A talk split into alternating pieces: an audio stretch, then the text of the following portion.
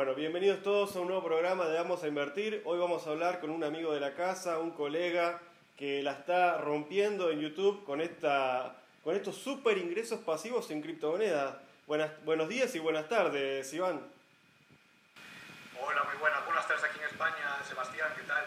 Y bueno, pues muchas gracias por invitarme a tu podcast. Y por supuesto que es un honor para mí participar en, en tu programa. Y la verdad es que últimamente, en cuanto a ingresos pasivos, hablando de, de YouTube, que lo acabas de comentar, que sí que, que está creciendo de una manera orgánica y la verdad es que más rápido de lo que yo inicialmente había pensado, por suerte. Así que sí, aparte es una buena opción para aquellos que no les guste tanto la volatilidad, este tema de, como hiciste vos, de buscar proyectos que den ingresos pasivos y a lo mejor teniendo las monedas en la wallet y teniendo estos ingresos eh, regulares, uno tiene un poco más de tranquilidad y no tiene que andar haciendo ese trading día a día para obtener eh, eh, ingresos o tener una rentabilidad, ¿no? Efectivamente, y sobre todo con lo que ha, pasado, con lo que ha pasado recientemente, hace nada, un par de semanas más o menos, como el desplome este que hubo en prácticamente en todo cripto, pues el tener una parte del, en este caso del portfolio centrado en ingresos pasivos, en dos, tres proyectos es lo que me ha permitido, pues la verdad es que salvar un poco lo que es el, el portfolio de criptomonedas, si no hubiese sido la verdad es que bastante Sí. más negativo el resultado. Se sintió bastante esa, esa bajada es, es, es, es, importante, ¿no? Porque cuando baja Bitcoin, a pesar de. y baja Ethereum, se sienten casi todas las monedas. Eh, algo que uno, cuando está en criptomonedas, se tiene que acostumbrar, pero a lo mejor aquellos que recién empiezan se asustan. Sí, la verdad es que el efecto arrastre que tienen, como tú comentas, ¿no? Bitcoin y Ethereum sobre, sobre prácticamente la, la totalidad de las cripto, es, la verdad es que es brutal. Y es eso, que si Bitcoin cae un poco, las demás tienen a caer más con lo cual podemos, he tenido algunas, bueno, algunas altcoins, nada, de caídas casi de un 20% en un día, que es algo que eh, hay que estar bastante entrenado para poder soportar al menos eh, emocionalmente y no venirte abajo o cometer alguna, alguna locura. Claro, capaz que el inversor regular un 20% lo, lo sufre en un año, pero alguien en criptomonedas lo, lo, lo, sufre en un día, cosa como vos decías, hay que estar preparado mentalmente para, para meterse en este, en este mercado de las criptomonedas. Sí, aquí se aprende, se aprende a base de golpes fuertes, directos a, a la cabeza y, y, la verdad es que es complicado de, de, gestionar a nivel emocional. Y bueno, como te comentaba, los ingresos pasivos sí que, en concreto algunos de los proyectos que han marcado máximos históricos, subiendo un 200% durante, mientras caía Bitcoin. Entonces al final este tipo de proyectos que pase lo que pase, siempre van a poner dinero en, en el bolsillo de los que estemos invirtiendo, pues es una tranquilidad y, y, al final pues duermo mejor por la noche, ¿no? Es verdad. Siempre eso como algo asegurado. Exactamente, 200%, 200% que es un montón para la gente que recién está empezando. Eh, hace poco estaba viendo tu canal que había algunos proyectos que daban a los 100 días más o menos, ya te daban un 40% de rentabilidad, que la verdad que es un número muy bueno, este, pero quería refrescarle un poco a la gente el tema de, de, de cómo se obtienen estos ingresos pasivos que son, con, por lo que estuve viendo, después vos corregime si, si me equivoco, es con staking y con pools automáticos, pools de liquidez, supongo. Que recordemos que el staking es cuando uno retiene el dinero eh, en una plataforma para que genere intereses, en cambio en el pool, si, si no me equivoco, vos corregime, es cuando el dinero siempre está circulando, pero generando intereses. Sí, efectivamente, al final eh, existen, pues nada, en el mundo cripto bastantes formas de generar ingresos pasivos, aunque al final eh, todos se resumen que todos los días vas a recibir pues unos intereses, puede ser en staking como comentas, o en pools de liquidez también. Eh, ahora también está habiendo una especie de auge importante en el tema de nodos, empezando por Strongblock, que fue el primero y uno de mis proyectos favoritos actualmente. Y a raíz de Strongblock ha, ha surgido varios forks, algunos de ellos han sido un rug pull, por desgracia, y otros se mantienen de momento, están aguantando bien. Y, y, sí, al final todos son una forma de generar ingresos pasivos y un poquito de diversificar en cuanto al menos a, a qué es lo que hace a nivel interno eh, un staking, que es lo que tú comentas, de bloquear eh, un token en el protocolo para, utilizándolo, el protocolo para verificar transacciones y al final un nodo, pues nada, lo que hace es replicar la blockchain en diferentes partes, ayudando a descentralizar la red, volviéndola más segura, más eficiente. Exactamente, con este bloqueo nosotros hacemos más eficiente la verificación y la generación también de nuevas criptomonedas o nuevos tokens. Este, estaba viendo en YouTube de, tu proyecto de Strong, que vos lo estuviste investigando primero antes de entrar, cosa que todo el mundo debe hacer con todos los activos que uno elija. Este, bastante interesante, muy bien explicado en tu canal de YouTube. Recordemos el canal Mr. Trigos para aquellos que quieran investigar. Y, también estuve viendo cómo es el proceso, ¿no? que uno va este, teniendo una wallet como Metamax, que es para tener ahí las criptomonedas. Luego si no me equivoco, los cambias en un, en un exchange que, estuve viendo, eh, Pancake, Swap, eh, no sé si lo pronuncie bien, o también eh, puedes hacerlo con algún otro exchange, pero de ahí vos tenés que bajar el código a la plataforma para poder, para poder generar esos, estos intereses. Corregime si lo dije bien. Sí, básicamente el proceso es, es, lo, que, lo que mencionaste. Necesitas, pues nada, en el caso de Strongblock, opera sobre la red de Ethereum, con lo cual, como comento en el vídeo, eh, es importante el tarifado de casa que se van a pagar una parte muy importante en concepto de comisiones, ya que eh, el gas es bastante alto la red. refresquemos un poquito que, que, el gas son ese, ese gasto, esa comisión que genera la red cada vez que uno intercambia monedas, ¿no? Exacto, para pagar a los mineros, por ejemplo, va una parte para ellos, otra para las comisiones de red, efectivamente.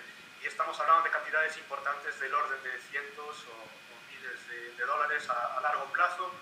Por lo tanto, es un, es un handicap importante para alguien que, que piense, porque al final te exige eh, desembolsar una gran cantidad de, capital. Ya de por sí Strong eh, requiere un capital importante para empezar, porque requiere 10 tokens de Strong. Actualmente creo que está cerca de 500 dólares cada uno. Aunque sé que a futuro, en el corto plazo, corto medio plazo, todavía no hay una fecha cerrada, van a permitir ingresar ya desde un Strong en lugar de 10 y eso va, pues nada, permite que muchas más personas puedan participar en este proyecto. Exactamente, sí, porque ya si, está 500 dólares cada strong, se siente bastante, si uno tiene que comprar varias, varias monedas. Este, también vi que estuviste eh, investigando otros proyectos como Cake y como Drip, que también lo estuviste analizando en tu canal, va también bastante interesante. Este, contame qué, qué te parecieron estos proyectos y la rentabilidad que, que pudiste obtener ahí. Sí, efectivamente. Eh, todo empezó con Cake, lo del canal de, YouTube, al final fue el que me permitió, eh, viendo los números de estadísticas y, en el canal de métricas, de decir, bueno, parece que el tema de ingresos pasivos es lo que más gusta a, quienes, me están viendo y gracias a todas esas personas que han colaborado, pues yo he investigado más por mi parte y he podido descubrir todos estos proyectos, Block, Drip, eh, algunos más, algunos que tengo que traer todavía, que no he traído al canal y que, pues nada, me permite tener buenos resultados y compartirlo con, con las personas. En el caso que comentaste de Cake, eh, el, resultado ha sido negativo. Ahora mismo ya he cerrado Cake, ha sido bueno, bastante negativo, igual un 20 un 30% probablemente. Y resulta que, desde mi punto de vista, en mi opinión, hay un problema importante con plataformas eh, de 5.0 clásicas como Cake, Uniswap, eh, SushiSwap, y es que esas plataformas, tanto las pools como las, las pares de liquidez también, eh, pagan en su propia moneda, lo cual al final llega un momento en el que los inversores empiezan a vender en masa para recoger beneficios y al final se traduce en una fuerte presión vendedora contra el propio token y contra sí mismo.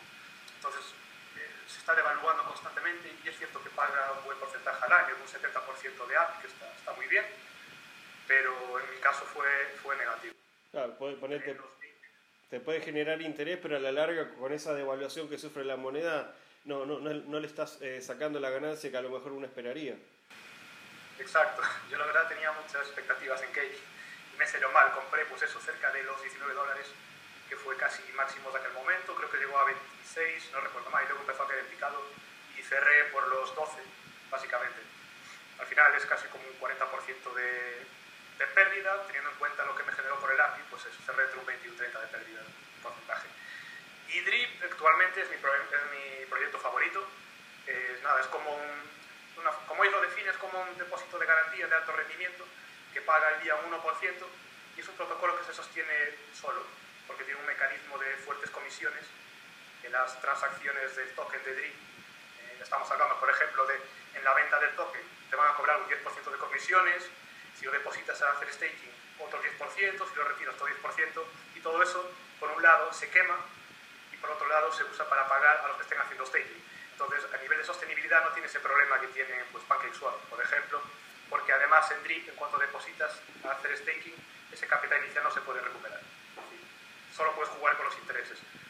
De esta forma impiden que haya un dump importante del precio, además de que también tienen, por ejemplo, parece interesante eso, es un mecanismo de comisiones para ballenas.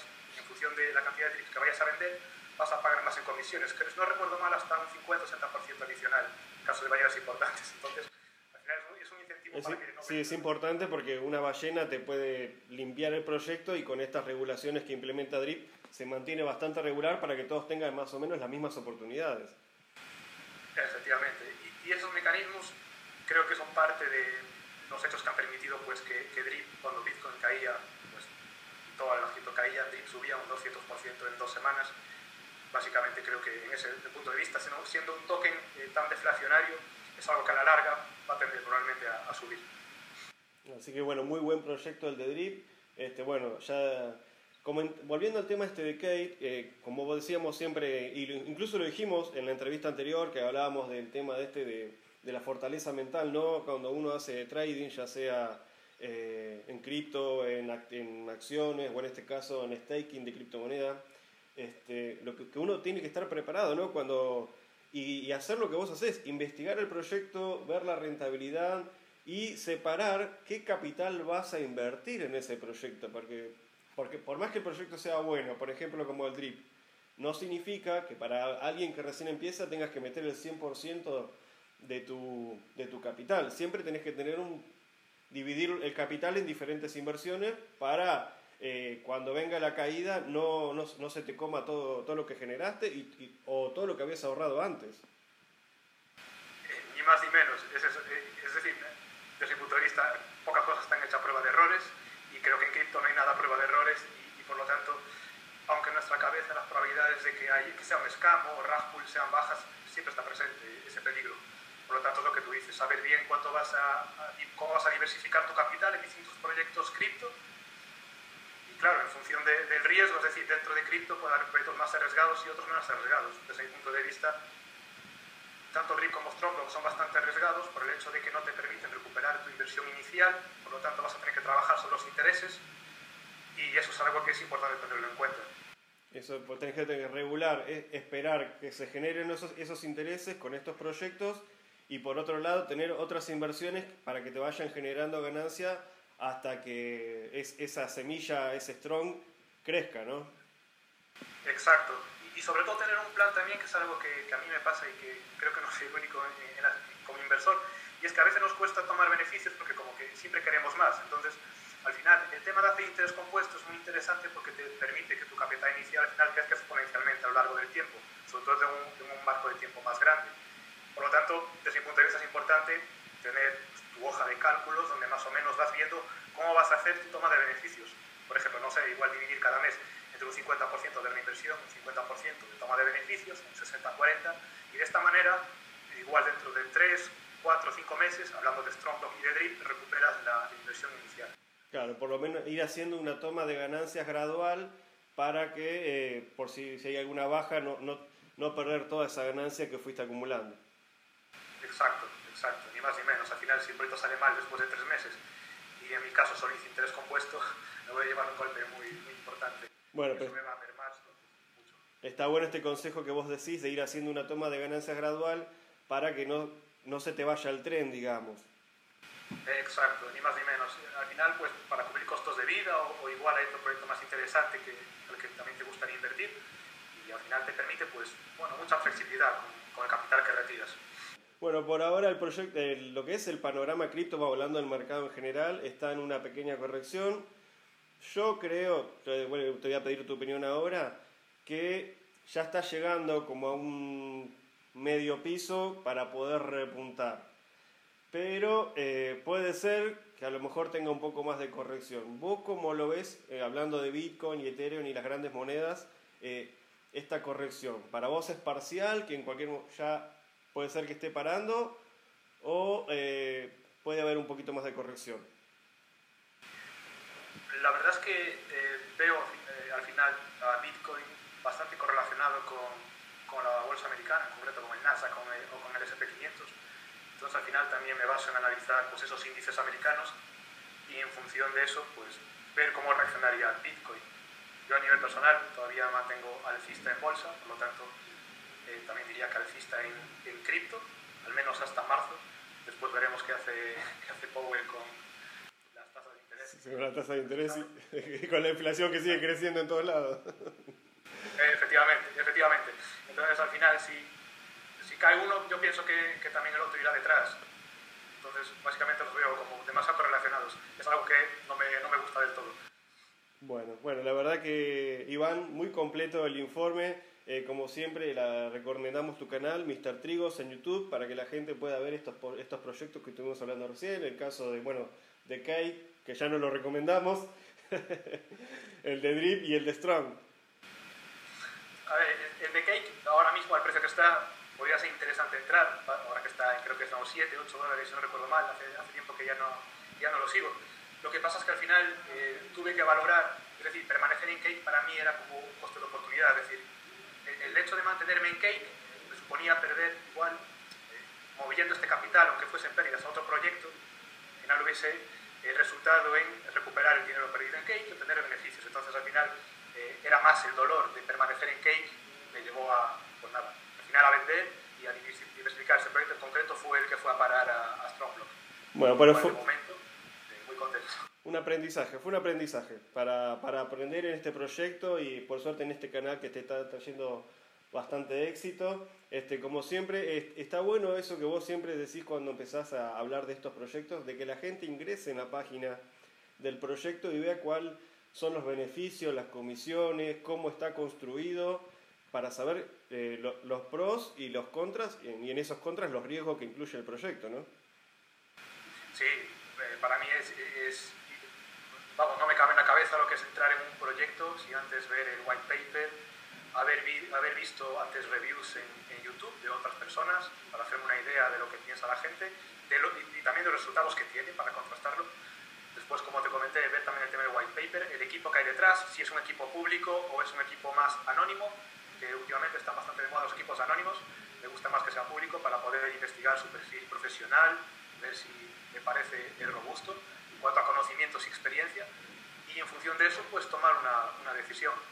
De todas formas, también tampoco me parece negativo que el equipo sea, sea algo eh, anónimo, pero normalmente los que hacen drag pool tienden a ser equipos anónimos, por lo tanto, Sí, la, la mayor- la mayoría de los proyectos, pero decís, como vos decís, está bueno que sean públicos para poder uno ver a la persona que está detrás y ver si te inspira confianza para, para apoyar eh, ese proyecto. Exacto.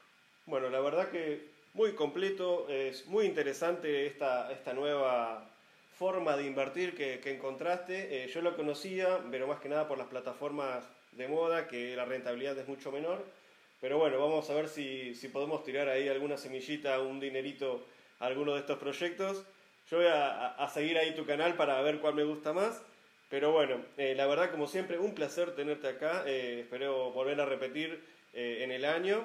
Este, y gracias por, por acompañar siempre este proyecto, este podcast de Vamos a Invertir y ayudar a, to- a todas estas personas que, que como yo también siguen aprendiendo y, y quieren meterse en este nuevo mundo de las criptomonedas y obviamente también están las personas que hacen acciones, pero el día de hoy hablamos de las cripto, así que muy, muy importante toda esta información y esta enseñanza que nos has dado. Pues muchas gracias Sebastián, el placer es mío por, por estar una vez más en, en tu podcast de Vamos a Invertir. Siempre es un placer para mí eh, participar en, el programa y cuando quieras, eh, repetimos, no hay ningún problema. Y muchas gracias también por, por seguir el canal de, de YouTube. Espero que, que, puedas aprender cosas y que haya algo que te parezca interesante, algún video interesante. Mi objetivo siempre es compartir lo, lo que voy viendo, lo que voy invirtiendo, también los resultados con el objetivo, pues eso, de que, de que les sirva a las demás personas para poder generar ingresos pasivos, ya que desde mi punto de vista, en estos momentos los ingresos pasivos en cripto es como entrar en Bitcoin en el, 2000, en el 2010, 2011, es, es algo que veo muy temprano y ahora mismo con, con mucho, mucho potencial. Al menos este es lo que, lo que yo pienso. Bueno, esperemos que todos se sumen a esta ola de, de los ingresos pasivos en criptomonedas. Y bueno, muchas gracias eh, Iván por participar y espero encontrarte próximamente eh, durante el año. Eh, muchas gracias y, y bueno, que tengas buenas tardes ahí en España. Muchas gracias, Sebastián. Nos vemos. Buen día. Dale, buen día, gracias, hasta luego.